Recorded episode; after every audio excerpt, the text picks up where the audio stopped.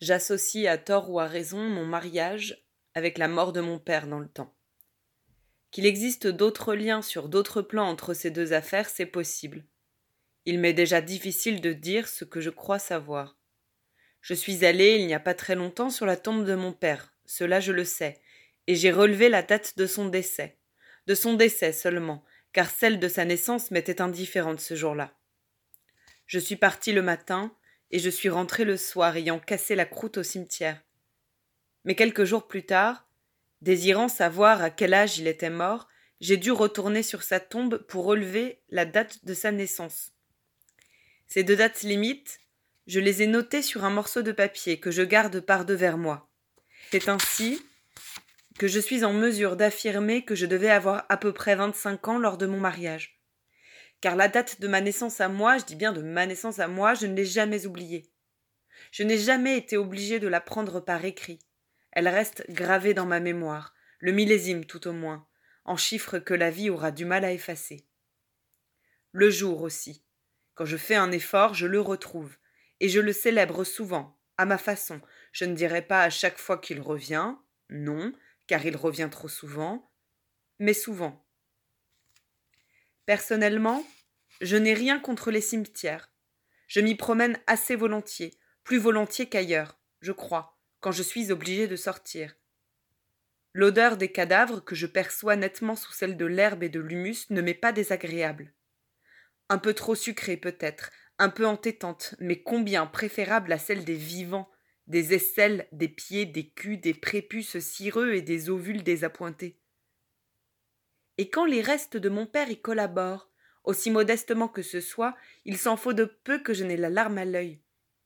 Ils ont beau se laver, les vivants, beau se parfumer, ils puent. Oui, comme lieu de promenade, quand on est obligé de sortir, laissez-moi les cimetières, et allez vous promener, vous, dans les jardins publics, ou à la campagne? Mon sandwich, ma banane, je les mange avec plus d'appétit assis sur une tombe. Et si l'envie de pisser me prend, et elle me prend souvent, j'ai le choix. Ou j'erre les mains dans le dos parmi les pierres, les droites, les plates, les penchées, et je butine les inscriptions. Elles ne m'ont jamais déçu, les inscriptions. Il y en a toujours trois ou quatre d'une telle drôlerie que je dois m'agripper à la croix ou à la stèle ou à l'ange pour ne pas tomber. La mienne, je l'ai composé il y a longtemps et j'en suis toujours content. Assez content. Mes autres écrits, ils n'ont pas le temps de sécher qu'ils me dégoûtent déjà, mais mon épitaphe me plaît toujours. Elle illustre un point de grammaire.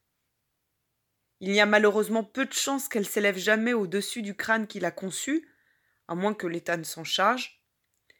Mais pour pouvoir m'exhumer, il faudra d'abord me trouver, et j'ai bien peur que l'État ait autant de mal à me trouver mort que vivant. C'est pour cela que je me dépêche de la consigner à cette place, avant qu'il ne soit trop tard.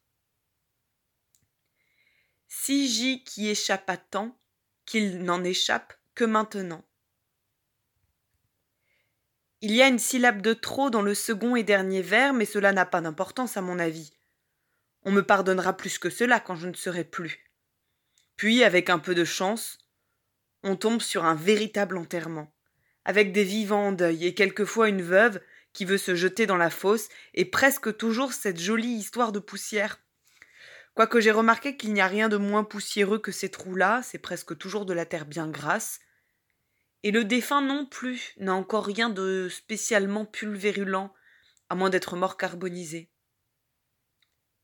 C'est joli quand même, cette petite comédie avec la poussière. Mais le cimetière de mon père, je n'y tenais pas spécialement. Il était trop loin, en pleine cambrousse, au flanc d'une colline, et trop petit, et aussi beaucoup trop petit. Il était d'ailleurs, pour ainsi dire, plein. Encore quelques veuves, et ce serait complet. Je préfère de beaucoup Holzdorf, surtout le côté lineux en terre prussienne, avec ses quatre cents hectares de cadavres bien tassés, quoique je n'y connusse personne, sinon le dompteur Hagenbeck, de réputation. Il y a un lion gravé sur son monument, je crois. La mort devait avoir le visage d'un lion pour Hagenbeck. Des autocars vont et viennent, bondés de veufs, de veuves et d'orphelins. Des bosquets, des grottes, Des pièces d'eau avec des signes débitent la consolation aux affligés. C'était au mois de décembre. Je n'ai jamais eu si froid. La soupe à l'anguille ne passait pas, j'avais peur de mourir. Je me suis arrêté pour vomir. Je les enviais.